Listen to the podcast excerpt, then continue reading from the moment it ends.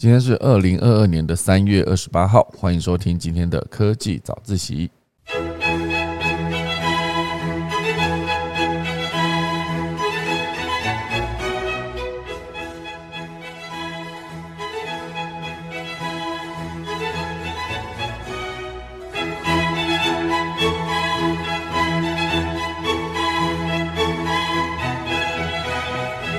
科技早自习要为大家带来什么内容呢？第一大段会跟大家聊聊苹果推出的手机订阅制。哦，其实手机订阅制这件事情之前在苹果应该是不可能会发生的一件事，主要就是他们之前的订阅都是以软体服务为主，哈，比如说他们的 iCloud，比如说他们的 Apple Music。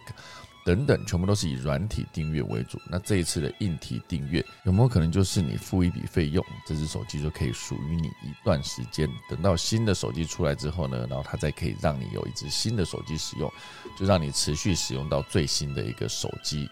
这件事情大家会有兴趣吗？等一下一并来跟大家分享。第二大段会跟大家聊到，就是立陶宛即将开放电子居民。哦，电子居民这件事情真的蛮酷的，他们有机会直接在网络上面。让各国优秀的人才直接来申请成为立陶宛的公民哦。啊，细节等一下一并来跟大家分享。第三大段会跟大家聊到，就是旅游业的寒冬将过了吗？现在已经传出远雄是停止减班，还扩大增才三百名的业务。凤凰旅游呢也恢复了八成的人力，所以旅游业的春天真的要来了吗？等一下我们钟声过后，进入今天的科技早自习喽。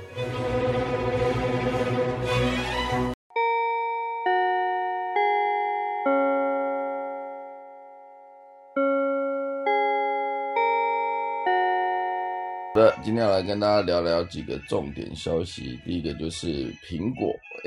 Apple 哈，他们有可能会传出一个订阅制，可是之前订阅制都是订阅它的软体服务，这一次呢，有可能是直接订阅它的硬体服务，也就是租 iPhone 的概念啊，就是你可以不用把一只 iPhone 买回家了，就是你付了一笔钱，就可以在这段时间之内呢，用这个最新版的 iPhone。到了明年，呃，下一下一款 iPhone 再出的时候，你就可以直接去换成新款的 iPhone 这种订阅制，感觉蛮有趣的吧？好，大家来跟大家分享。第二则消息呢，会跟大家聊到，就是立陶宛即将开放电子居民。电子居民这个概念真的蛮酷的，就是他他们可以用这种方式呢，大幅招募呃那个全世界的厉害的人才。好，比如说他就会来大招大招台湾的半导体人才。哦，这件事情蛮厉害的，就是他们抢人才在全世界哦不遗余力。这件事情等下来跟大家分享。第三大段呢，会跟大家聊到，就是呃旅游业的寒冬已过了嘛，哦，就是传出雄狮已经停止减班，还扩大增才三百名业务。凤凰旅游业呢，也是呃恢复到八成的人力。甚至华航也大招一百五十位机师哦，就是我们的旅游业春天即将到来哦，即将非常呃准备接下来疫情期间结束之后呢，大家可以有更多旅游的空间啊，所以等下钟声过后呢，就要开始今天早上的科技早自习喽。先来跟大家聊聊第一则消息吧。好，虽然这一次那个呃过去两天呃六日哦，就是二十二十六号、二十七号这两天。在乌克兰跟俄罗斯还是发生了非常多的变化，好，就是在这个战争的情况下呢，影响了全世界，不管是经济还是各方面科技上面都做了一些相对的转变。不过我们今天就先不聊，呃，过去一个礼拜一直在聊的乌克兰跟俄罗斯的战争底下的科技的演变，好，今天就还是先来跟大家聊一聊，就是轻松一点的话题，呃，东西掉在地上。轻松一点的话题，我们今天的苹果呢，Apple 即将传来就是用 iPhone 的订阅制，这算是一个苹果正在开发的硬体产品的订阅服务，可能会在今年底，也有可能在明年初登场。哈，这其实对大家来说了，iPhone 的价格呢，无疑是用户数进一进一步成长的最大难关。但是如果只有 iPhone 用租的话，会不会增加它更多的用户呢？就是苹果就在传出说，今年底或明年初有可能推出 iPhone 等旗下产品的订阅服务，目标呢就是吸引广大观望中的消费者一同加入果粉的行列。因为其实以前不知道大家有没有印象，就是第一支 iPhone 突破一万块的时候，那可能已经很久了。那时候大家觉得很扯啊，一只手机卖到一万块，怎么会这么贵啊？结果现在没想到动辄两三万，然后甚至有可能之前最贵的会到五万多，一只手机已经超过一台笔电的一个价格。五万多是因为它那时候的容量很大，可能到五一二 G 吧。然后它那时候我忘记是哪一只嘞，超过五万块的一只手机。那当然现在动辄就是两三万嘛，所以很多人就是进入 iOS 生态系一个最大的门槛。然后再加上现在的手机越来越耐用，哦，大家换机的周期也越来越长。哎，其实讲真的，我的 iPhone 六 Plus 从二零一五年的一月用到二零一九年的大概八月九月，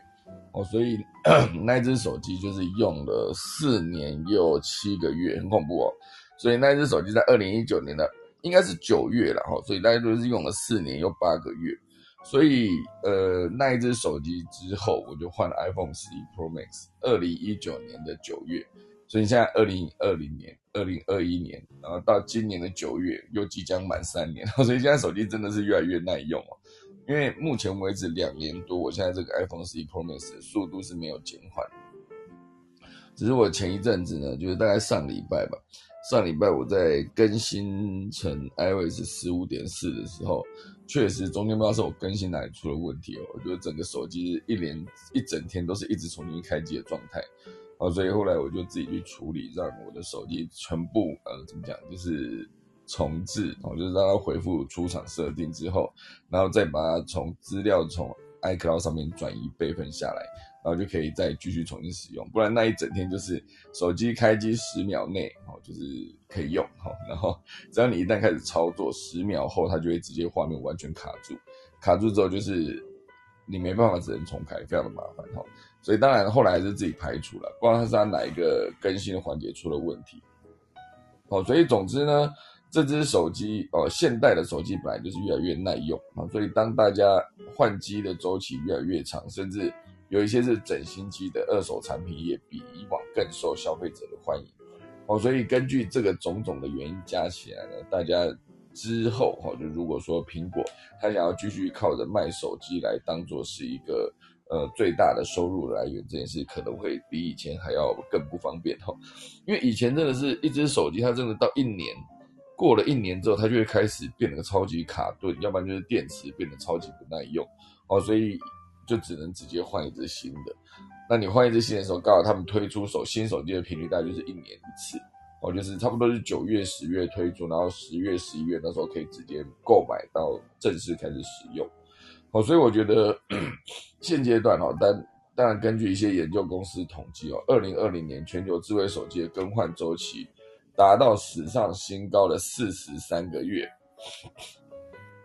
他去想一下，四十三个月。一年十二个月，两年二十四，三年三十六，所以四年差不多就是四十八。以这个四十三个月的周期看起来，它就是将近三年又七个月，所以三年半，你可以这样想象了。三年半，二零二零年的时候，全球智慧手机的更换周期已经是三年半。那苹果为自己的 iPhone 产品预估的更换周期，实际上也是三年左右，哦，所以比以前还要再长了一点。以前真的就是一年，一年一到，它真的就感觉可以换哈，哦，所以现阶段。目前为止，我的前一只手机四年七个月，这一只手机目前为止是两年又两年半。好，目前为止，目目前为止，我现在这只手机使用是两年半。所以按照它的预估周期呢，如果它今年呃九月出了那一只 iPhone 十四，好，假如它真的拥有，比如说指纹下荧幕解锁，或者指纹下的那个镜头，就是不再出现刘海，而且它可能还可以有那个。呃，背面的三个镜头是不会突出于手机的平面，我不知道大家知道知不知道我在讲什么？就现在 iPhone 后面的镜头是凸出来的嘛？好，那如果之后不会凸出来，就是总之这只手机哦，然后再加上它如果真的是把它的充电充电孔从 Lightning 转成 Type C 的话，那对我来说是绝对是会去换机换机的一个，我就是。完全就是属于他们，呃，会换机的那个三年使用期限的那一位消费者啊。对我来说，就是十一换到十四刚刚好。哦，所以如果说他接下来真的就是 iPhone 十四在今年九月推出，符合刚刚讲那几个条件，我一定会马上去换了。因为对我来说，它那个充电头从那个 Lightning 换成 Type C 是非常方便的一件事情。因为我的电脑其实也是在用 Type C 充电，好，所以这是其中一个重点。那当然呢。iPhone 是目前为止仍然是苹果重要的收入来源。哦，尤其是二零二一财年哈，就是 iPhone 为苹果创造多达一九二零亿美元的收入，大概就占它总体营收的百分之五十二点四。哦，所以它基本上卖手机是它收入的百分之，那，就超过一半哈。所以订阅制接下来如果一旦改成订阅制，有可能吸引到更多的对苹果感兴趣，但是却因为价格被拒于门外的消费者。哦，那近年来呢，苹果其实大幅发展服务的业务。包括 Apple TV Plus 哦，就是它影音串流服务，还有它的游戏游戏订阅服务叫做 Apple Arcade，然后还有健身服务叫做 Apple Fitness Plus，还有它的最基本核心的 Apple Podcasts 的订阅功能，哦，再加上去年 WWDC 的开发者大会上也发表了免费提供 iCloud 用户，就是针对各种隐私需求的 iCloud Plus 的服务。其实刚才讲的这一些啊，比如说影音串流服务的电 TV 啦，还有它的 Arcade，还有它的 iCloud，哈，还有一个还有那个几个功能可以整合起来，就可以变成一个 Apple One，哦，你可以直接订一个 Apple One，就有大概四个订阅服务的功能，哦，就是有音乐啦、TV 串流，还有它的游戏，还有它的 iCloud，哦，就是云端的硬碟的这个服务。对我来说，iCloud 是一个很方便的服务啦，就是。很多资料都只能直接备份在这个云端。当然，我觉得一旦你觉得方便跟备份在云端，它其实某种程度上就是还是有一些风险，好不好？就是资料在云端嘛。哦，所以现阶段如果所有的服务都用订阅制的话，那能不能连手机都是订阅的呢？哦，就是如果你 iPhone 可以用租的的话，就是当然目前为止，根据彭博社的报道，整个订阅制度都还在规划中。计费方式跟详细价格也还不清楚，但是订阅服务对外界来说是早已期盼多时，好，所以当一传出订阅服务只就只订阅 iPhone 哦，就是你可以用租 iPhone 这个逻辑来使用苹果的手机，好，所以消息一出，苹果股价在呃上周就是上升了二点三趴，好，非常高，好，那其实。这个 iPhone 的订阅服务，早在二零一九年就有人向苹果发问哦，看有没有办法推出 iPhone 的订阅服务，或者将 iPhone 加入订阅套餐之中。哦，当时库克哦在二零一九年就表示哦没有否认，而且声称在某种程度上已经存在的订阅制度。那当然，库克指的是二零一五年推出的分期付款服务，用户可以付完二十四期款项之后就拥有 iPhone。或是六个月支付完十二期的款项，当然这个逻辑上是那个呃怎么讲，就是分期付款哦。对他来说，那个东西叫分；对关呃对使用者来说，那个东西叫分期付款。可是对库克来说，他觉得这已经算是订阅制了哈。所以如果说之后真的是推出订阅制，那你租手机，或是你一笔费用哦。假设我不知道，对大家来说，如果你有在使用苹果的手机，在使用 iOS 的系统。如果之后你的这个服务改成就是，我就是付一笔钱，然后他的新手机来我就拿，然后到了明年我我那笔钱还是继续付嘛，新手机又出了，我就旧手机就直接退回去，那新手机就给你这样子，你就可以一直一直一直使用新手机。这个逻辑算是一个怎么讲？因为之前我有身边有一些朋友，他们就是直接已经在做这种逻辑，可是他并不是直接使用的是订阅制。而他就是买一只手机，大概一年到了，他就马上把那只手机卖掉，卖二手，然后再直接把卖二手的钱就留一部分嘛，就直接可以去买新的手机。当然，苹果手机它的一年机是怎么讲？它的价格不会掉太多，好，所以就等于有一点某种程度上接近了订阅制，因为他就一直一直一直在使用新手机，哈，我的。这个好朋友，他就一直在使用苹果的新手机。那当然，一年内的手机，它的效能也不会太差，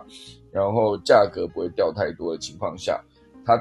这样子卖出那一只旧手机的钱，真的可以一大部分 cover 买新手机的钱。哦，这个是透过那个苹果的价格不会呃一年内就掉太多的这个逻辑去直接做每一次的新手机的更换。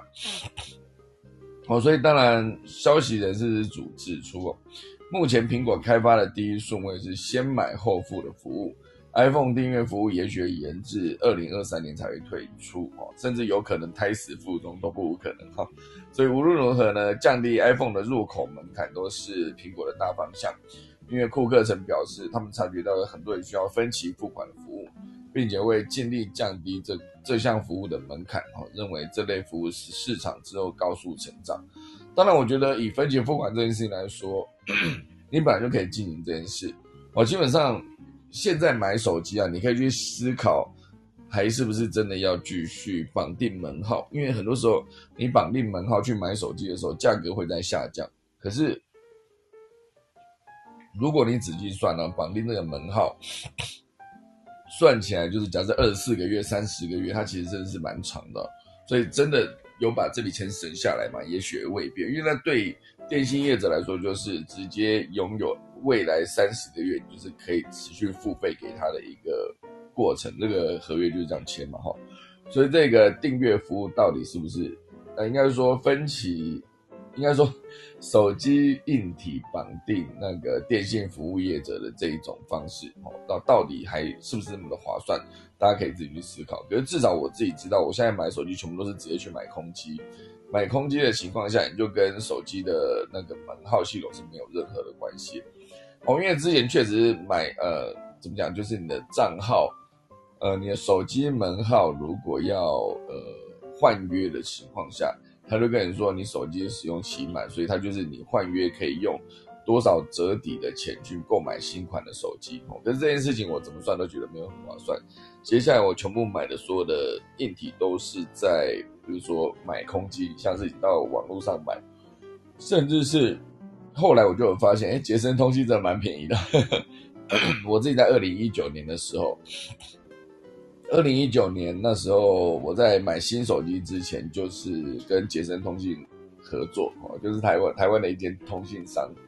后来才发现，哎，他的手机真的蛮便宜的，就是不知道为什么可以这么便宜，因为便宜个几千块。然后有些时候现货也都还蛮足够的。所以那时候我拍完这支合作的广告之后，我到了二零一九年的九月，我想要换新手机的时候，就直接跑去捷森通信，直接就把那个手机带回家，就是便宜了好几千块。至少它会比在线上直接去苹果官网买便宜，便宜蛮多的哦。所以总之呢，后来我就是使用了买空机，然后门门号就继续搭着，我也不会用续约什么的方式去购买新的手机的折抵，因为我觉得好像也没有那么有有优势哦。所以以目前为止来说，如果接下来苹果真的采取了这一个订阅制哦，就是付费一直付。啊，然后他就给你一直给你用新手机，我觉得这个需要一个精准的计算的，因为毕竟它有可能是它牵涉到的是，可是苹果百分之五十二的利润，就是如果它一旦订阅制的这一个金额太低的话，它其实就会不划算嘛。太高的话，那大家觉得我还不如直接去买那个手机，直接买这个这只手机这个学这个年度就是属于我的，除非我把它卖掉。哦，所以这个金额永远都是最难的，就是。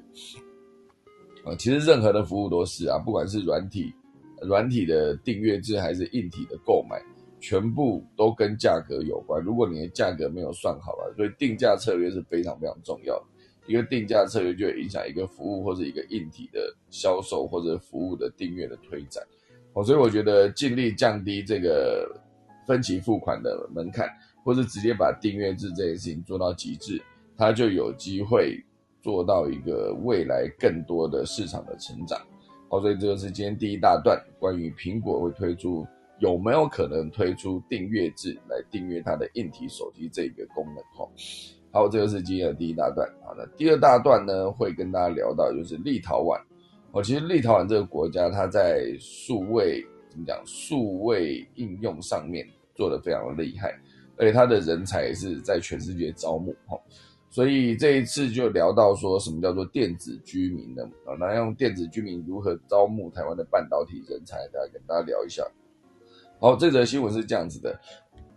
目前为止呢，我国产官学界组成的科技产业访问团正在立陶宛进行访问，首站呢便拜会了立陶宛经济与创新部。立陶宛经济部呢特别借此时机宣布。会呃，已经在三月十五号起在台湾推出新的措施，台湾人在台北就可以申请立陶宛的电子居民的身份，以便利有意台湾民众前往立陶宛投资，或者加速推动台湾跟立陶宛间的经贸往来。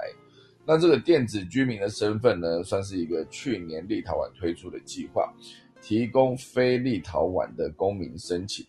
一旦获得电子居民身份呢，便可利用立陶宛政府或相关机构提供的企业登记、纳税申报或银行开户等等，对有意赴该国投资的外国人来来说非常的便利。去年呢，因为好，这个算是由台湾经济科技教育部与工研院派出了三十人访问团，是继去年十月国发会率领的中东经贸考察团之后，再次派出跨部会代表团赴中东欧访问。那这一次当然抵达立陶宛嘛，就拜会了立陶宛的经济与创新部。那这一个呃，这个官方的新闻稿有表示哦，在立陶宛发了官方新闻稿。他们发布说，与台湾合作成立半导体生产中心的可能性，以及其他的合作计划。因为毕竟立陶宛算是拥有成为半导体产业领先国家所需要的知识跟专家。那如果可以再加上跟台湾的合作的话，会有更好的火花。好，所以台湾在半导体产业的知识跟经验，比以往任何时候都更加重要。好，对立陶宛来说，那当然，立陶宛在今年二月。哦，有设立了半导体及材料科呃材料研究中心，下一步呢就是希望邀请台积电、联电等台湾企业在立陶宛投资，进一步发展成半导体生产中心。好，借由发展双边科技研发合作的来促进，确保台湾立陶宛在研发及企业合作的成果成果能够商业化。好，所以它目前为止，这个台湾在稍早也宣布。将提供十亿美元的融资资金的额度，协助立呃半导体、生物科技及航太科技的台湾、立陶宛的合资企业发展。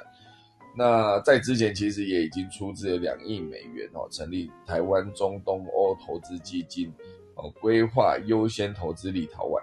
哦，所以这个电子居民这件事情，用用对用电子居民这个方式来增财。哦，对台湾很多人来说，算是如果你真的要到立陶宛开公司的话，真的会是一个非常方便的一件事情。哦，那立陶宛将台湾纳入电子居民身份计划，所以台北哦，台湾民众可以在台北申请立陶宛的电子居民身份。这个计划就是以工程师、科研人员跟企业家为对象，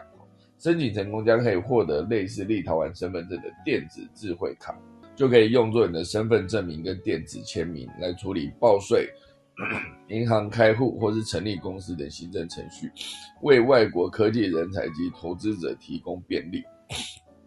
那目前为止呢，立陶宛还没有在台湾有办事处哦，所以申请设生物辨识将暂以委由外部机构受理。哦，就是设生物辨识是什么意思呢？它的概念就会有点接近是你的指纹哦，你必须要把指纹这件事情，那那怎么讲就是。呃，交出你的指纹这个概念，哈，类似这些种种的东西，就是所谓的呃，设生物辨识，哈，这件事情感觉蛮有趣，因为毕竟他刚刚提到的是，以工程师、科研人员以以及企业家为对象。那当然，目前为止，假设我真的要去申请的话，我是没有办法用工程师或者是科研人员的角度去申请的。可如果用企业家的话，毕竟我目前为止公司负责人的这个身份，感觉是有机会的。哦，如果说之后真的，我就是认真去呃申请这个立陶宛的电子居民，我去申请看看，然后把那个过程记录下来，感觉也是蛮有趣的。就是可能就是科技早自习新闻，每天的科技新闻报着报着，我就变成立陶宛人，就是觉得蛮有趣，算是一个立陶宛的电子居民。哦，那当然，如果申请成功变成一个电子居民的话，之后如果真的在立陶宛开间公司，感觉就是哦，我就当场变成跨国集团，知道吗？我在两个国家里面有有公司这样子，要帮福娱乐可以直接跨足到立陶宛，当然是没有办法直接做出立陶宛风格的那个喜剧啦，因为毕竟我觉得做喜剧 always 还是要直接到当地去做，做的内容比较接地气，不然常常就是隔靴搔痒的感觉。哦，所以每次讲到这，我就不得不佩服有一些可以国际性通吃的梗的那个喜剧，比如说之前讲六人行，哦，六人行就是一个在世界各地你看，呃，虽然你就大概了解一点美国的文化，呃，就会有更多细部的梗看得懂。可是就算不不是这么的仔细研究美国文化，你其实光看他们的演员的表演，跟他剧情的安排，或者是他台词的编写写出来的那种感觉，你就会觉得呃这个戏还是非常的好看，好还是很好笑，哦，所以它就不会是一个 这么有隔阂的东西哈。对我来说，《六人行》算是一个非常厉害的一个作品哈。好，所以这其实就是一个电子居民的概念。这第三者讲到的就是寒冬将过哈，就是春天将至。雄狮呢，这个旅行社哈，就旅游业者等等，目前为止都有复苏的迹象。因为雄狮停止减班，然后扩大征求三百名的业务，而凤凰也恢复至八成的人力哈。那当然，这个目前为止讲的就是在二零一九年年底啊，然后到二零二零年年初开始 COVID-19 爆发，然后二零二零年一整年，二零二一年一整年，其实严格说起来都是一个在疫情哦时好时坏，突然变严重，那旅游业者就继续重创啊，突然好一点，好像可以开放，然后一开放可能又因为各式各样的群聚感染，又导致呃感染人数增加哦，所以就变成没有办法这么快速的减少。呃，这个疫情的影响啊，所以就只能把所有的旅游业者首当其冲，不管是旅行社、旅行业务，还是所有的航空公司哦，或是交通产业。以像以前，毕竟你在有一个旅行的怎么讲，旅行业者很红的情况下，旅行社一开始可以承揽业务，就可以直接收到钱。那你要去。该国你就必须去搭飞机，搭飞机之前可能会有汽车的接驳，然后落地之后也一样会有汽车接驳，然后到当地的饭店啊，就是这整个生态系，或者是到饭店之后，接下来的行程里面的每一个点哈，比如说观光胜地啦，或是在呃各式各样的土产购买等等，全部都是环环相扣的。就是因为一个呃 COVID-19 的爆发哦，全球不要说旅行了，连移动都有非常大的困难了，就是。各个地方都开始在隔离哈，就比如说你到这个地方落地要隔离十四天，类似这样子的这个，全部都是影响了旅游这个产业，哦，所以牵一发动全就动全身的情况下，整个旅游产业其实真的是在过去两年非常的辛苦。那目前为止呢，似乎哈旅行社的寒冬有望落幕。因为随着全球就是疫苗打的越打越多，就覆盖率越来越多，就是从两剂到三剂的覆盖率越来越多，然后再加上其实欧洲有一些国家甚至已经直接有一种就是开放边界，然后就不再是一个会强迫一定要入境之前要隔离几天、隔离几天这个概念，就是完全是一个开放的状态。当然就是无视呃染疫人口继续暴增，因为对他们来说，这可能是一种群体免疫的概念。哦，所以现阶段很多旅游业者感觉都是相对比较复苏的。就是当你今天发现你开放边界，从外面进来的人，他们呃感染的情况还比你自己国内还要低的时候，那你这样隔离是没有意义啊。因为我们国那个很多欧洲国家都是国内的染疫人口就是持续上升的幅度根本没有减缓的迹象。那外国来的人就是对对外国来的人来说，就是这个边界的管制。他到底是要保护来外国来的人，还是保护这个国家内部的人？这就是大家可以去思考一点就是他觉得，反正我国内染疫的人已经那么多了，那你外来的，你如果不怕，你就直接来吧，我就不开放，我我就不管制我的边界，我就不用再要你们隔离才能进来这件事情哈。所以我觉得目前为止呢，我们可以去思考一下，旅游业者呢开始下半年境外旅游就可以有望开放哈。那所有的旅行社就纷纷动起来啊，因为之前都是一个田螺含水过冬的概念，就是 用最低的能量让自己好存活下去。哦，所以之前确实有一些旅行业者是要么就是停止服务，要么就是减少人力啊，减少人力这个概念就变成有一点像在放无薪假。哦，所以这个概念就是未来如果呃海外的旅游即将复苏的情况下，熬了两年多的产业寒冬呢，就是。很多的旅行业的从业人员都即将归队，因为很多旅行业的从业人员在这段时间都是只能被迫过起斜杠人生哦。比如说，我是一个导游领队，我没有团可以带了，那我可以做什么？我可不可以直接写写发文来分享自己过去的？呃，旅游的过程中的所见所闻呢，或是直接，反正我是一个领队，我本来在旅行的过程中就可以很会卖东西，我就直接去做直播了，做直播卖东西，甚至有人会直接卖卖卖出新的之后，发现哎，比以前做领队还要好赚，我就直接在直播这个领域上面就停了下来。当然，我觉得很多人他在旅行的过程中，就但他加是加入旅游产业，他其实严格说起来，也不单单只是为了赚钱，因为。持续不断的到各地移动，也是他们喜欢做的一件事。我，所以也包括很多的空服员，你说在疫情期间，就是当然转职成功的也大有人在，可是持续留在里面，继续领最低的每个月的月薪，等待那一个接下来的服务可以直接上线这件事情，还是一个呃他们会想做的事情，他就不会说是直接离开这个工作哦。所以我我认识很多空服员都是这个状况，就是他们会直接继续的在公司待着。因为他们最喜欢做的事情，其实也不是说真的在旅行过程中，哎，也不是说真的在工作过程中服务这些客人哦。当然，很多也是有很很有服务热忱的空服员，这也是呃呃不难想象，很多很有热情的服务空服人员。可是，整个在世界各地飞来飞去这种在旅行过程中看到所见所闻这件事情，还是他们很有热情的所在。就是他们一直在移动这件事情，虽然辛苦，有些时候对身身体造成的负担也很大。可事实上，对他们来说，这就是一个他们的工作有乐趣的地方哦。所以再回到这个旅行业啊，旅游业他们的复苏这件事情，像雄狮旅游呢，他就说从去年开始申请啊，配合申请劳动部实施的减班休息计划哦。那当然，这跟劳动部所称的无薪假不同啊。这个计划申请对象是中基层的员工哦，员工可以自行向主管提出申请需求。那经主管同意后，给予二至四天的减班休息假。哦，目前实施到三月二十号，申请人数有六百七十一人。哦，所以申请减班休息的员工中有百分之九十人是每个月休息两天，但仍属在职员工。哦，所以这个做这个做法呢，接下来在四月之后，减班计划就停止申请，然后并且将扩大招募人才。预计第二季扩编三百名的业务人力哦，所以这件事情当然就是旅游业复苏的一个信号。那当然，台湾边境也松绑嘛，所以下半年境外旅游开放就比较有机会。那雄狮的总经理就表示哦，初期应该是以高价团开始发动，比如说客制化约二十万起跳的婚礼团，后面才是一般民众出游团哈，也要台湾跟其他国家都开放才能成型。哦，所以下半年有客制化的包团订单，都是从去年延到现在的高价团。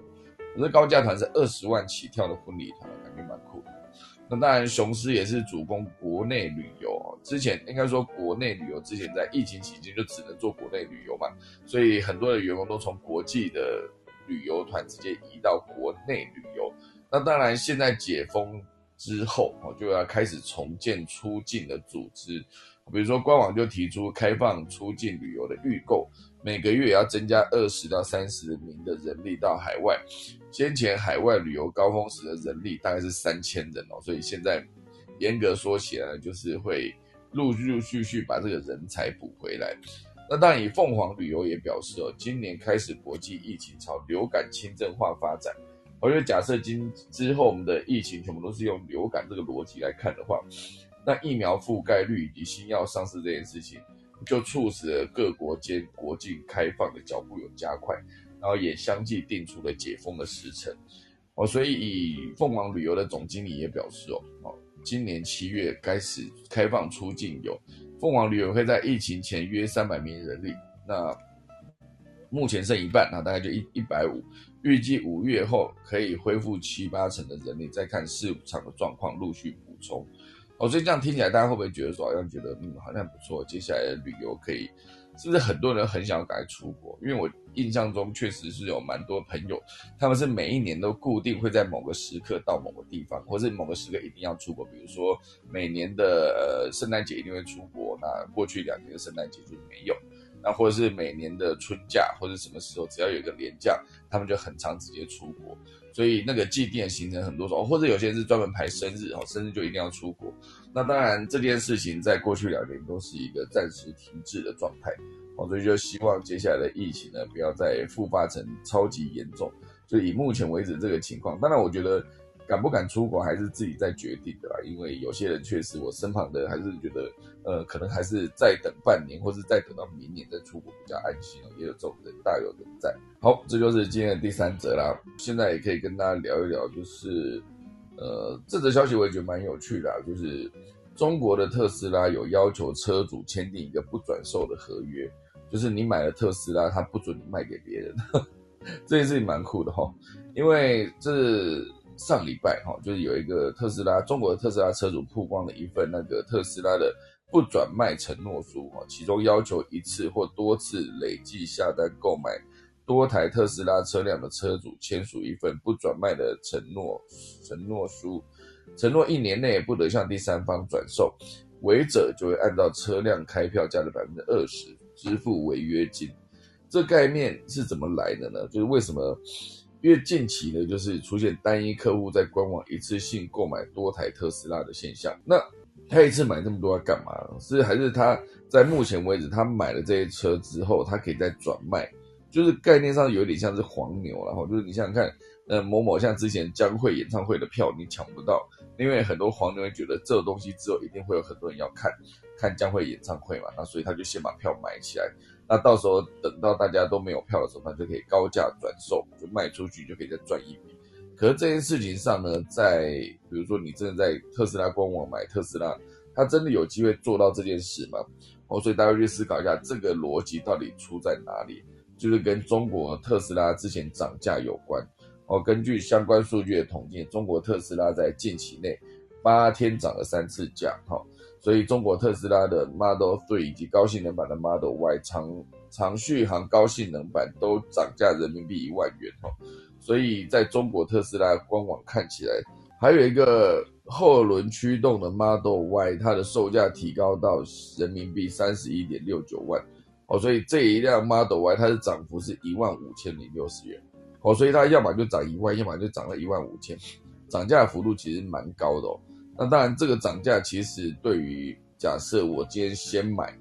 然后之后再卖，是不是就有一个价格上面的优势？因为这个频繁涨价呢，对于呃这个频繁涨价不会影响调价前已经付订单的呃已经付定金的订单，对于还没下单的车主来说，就是你已经下单，你就不用担心价格一直涨对你有什么影响，你已经下定了。那如果说你不早一点定的话，你之后再定，定到只能是贵个一万，对，贵个一万五人民币的一个车哦。所以对于还没下单的车主来说，当然就不够友善嘛。所以黄牛就是嗅到了这种频繁涨价的这个中间的商机。我假设我今天买这台车是三十万，我三十万买的，那之后它如果涨到三十五万好了，那是中间出现五万块的落差，那个价差。这五万块价差呢？如果接下来要买特斯拉的人，我要么就是在官网用三十五万买，那你就觉得很不甘心；要么就找到这些黄牛，就说好吧，那不然你的黄牛就三十四万卖我，再怎么样我也是少，我也是少付一万给特斯拉买。可是对黄牛来说，他就硬生生赚了十万块，类似这样的举例哦。所以当然不是说真的以后特斯拉一定涨到一辆就涨到三十五万了，不是这个逻辑。当然这个中间的价差就存在了一个。订单以及那个售价间的一个落差，哦，所以黄牛可以在转手之间呢赚上数千人民币，哦，所以当然这个东西大家可以思考一下，如果你真的要买车的话，你会真的选择这样的黄牛去购买吗？还是你就是宁可直接在官网就享有好的售后服务哦等等的？因为这个东西是因为为什么会有很多消费者会愿意找黄牛买车啊？当然就是它涨价持续涨价这件事情有点严重。然后交付也相对困难。二是在黄牛手里面买订单可以排在前面，也可以尽早拿到车。哦，所以因为订单火爆，产能有限，特斯拉交付时间已经长达四到五个月了。所以目前为止，特斯拉 Model 3的全系交付时间是十六到二十周。哦，就真的就是四到五个月，一个月有四周嘛，十六到二十周，真的就是四五个月。Model Y 也是十到二十周。哦，所以这个时间你就在那边等待。在等待的过程中，你如果真的去跟黄牛买，那你的序号就排在前面，你就不用等那么久。可是，如果一旦今天特斯拉定了这个，就是一年内不得转售这个条文定出来的话，黄牛就没有办法直接做这件事。他今天买这辆车，要么就是他真的要出手，还是一年后才可以出手。那一年后才可以出手这件事情，其实以一般的消费者来说，我如果真的要等四五个月，我就可以拿到新车，那我宁可接受一下，就是那个。呃，我直接在官网买，直接用特斯拉规范的新的价格去买，就变比较贵哈。所以，可是再怎么样，它也是相对比较有保护，因为你已经买不到黄牛卖的车了。黄牛那个一年内，他已经一年内没办法转售嘛。哦，所以我觉得这算是一个蛮聪明的一个做法，就是可以让他自己的产产品不会因为这样子价格被打乱哦。所以我觉得接下来就减少了非常多的黄牛的存在。这就是我今天看到一则蛮有趣的消息。我其实今天关于内容制作还有蛮多蛮有趣的消息，可是我觉得它可以整整合成一个专题。那我可能明天可以再跟大家分享很多关于内容制作的，比如说有一个叫做水电爸爸，还是水电爸爸呃，对，好，这个水电爸爸他其实是一个 YouTuber，好，他把他非常多的水电知识直接变成一个频道，YouTube 频道，好，所以这个内容还有另外一个是。台湾有一个果子君，就专门在讲日本和果子，他也在讲呃疫情下的数位品牌如何经营这件事。那还有一个内容也是会跟大家聊到，就是呃有一个是被 Spotify，然后还有华纳兄弟、亚马逊跟 Netflix 全认证的明星，就是一个给小孩听的 Podcast。好，所以这件事情当然明天可以把这整个关于内容制作的这整个重点啊，因为还有很多就是。包括如何从歌词台语学